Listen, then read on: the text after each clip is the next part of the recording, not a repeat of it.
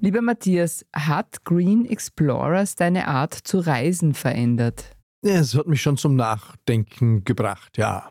Ich glaube jetzt nicht, dass er eine ganz große Änderung ist. Also ich werde trotzdem in Flugzeuge steigen. Ja, also es ist nicht so, dass ich jetzt gegroundet bin für den Rest meines Lebens. Ich liebe Zugfahren sowieso, bin ein Öffi-Fahrer seit 50, 40 Jahren, ne? das auch. Und trotzdem, wir haben im Sommer dann, das war nach dem Dreh, die größte Familienreise unseres Lebens gemacht, einen Roadtrip in den USA, Kanada.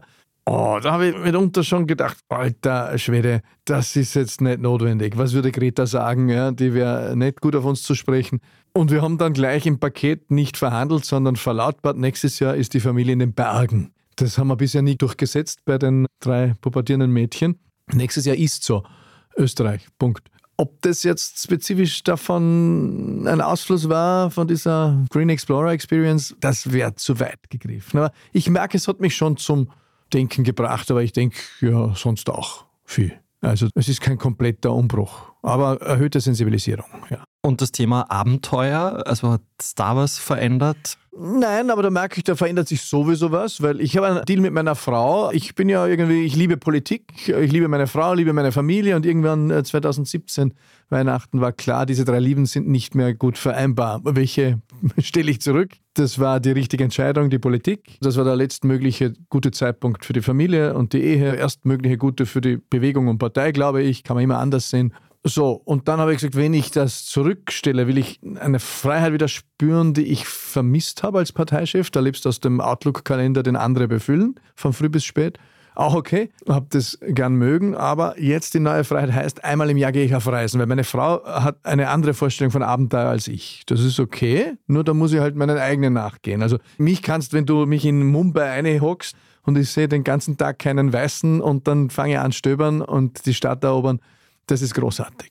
Das mag die Irene nicht so, ist okay. Was mag sie stattdessen als Abenteuer? Also ich mag sehr viel Natur, aber nicht so weit und das Ganze ein bisschen berechenbarer und dann auch bequemer insgesamt. Nicht? Bei mir kann es schon auch unbequem werden.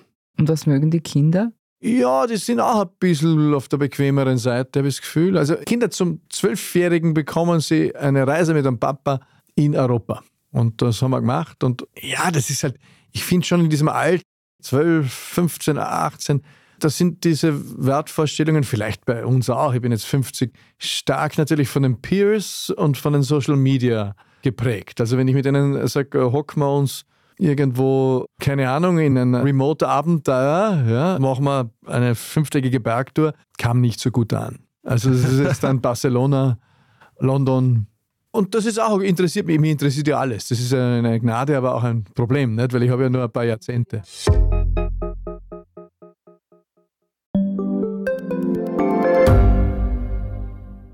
Ich bin Doris Prisching. Und ich bin Michael Steingruber. Und gemeinsam sind wir Serienreif. Das ist der Standard-Podcast über die spannende Welt der Serien. Genau, bei uns erfahren Sie faszinierende Details über House of the Dragon und die Ringe der Macht. Und restlos alles über satanische Spiele in Stranger Things. Wir widmen uns Seriengrößen von Obi-Wan Kenobi bis zu RuPaul. Und zerlegen die neueste Marvel-Serie. Wenn nötig. Serienreif, euer Streaming-Podcast jeden zweiten Donnerstag eine neue Folge.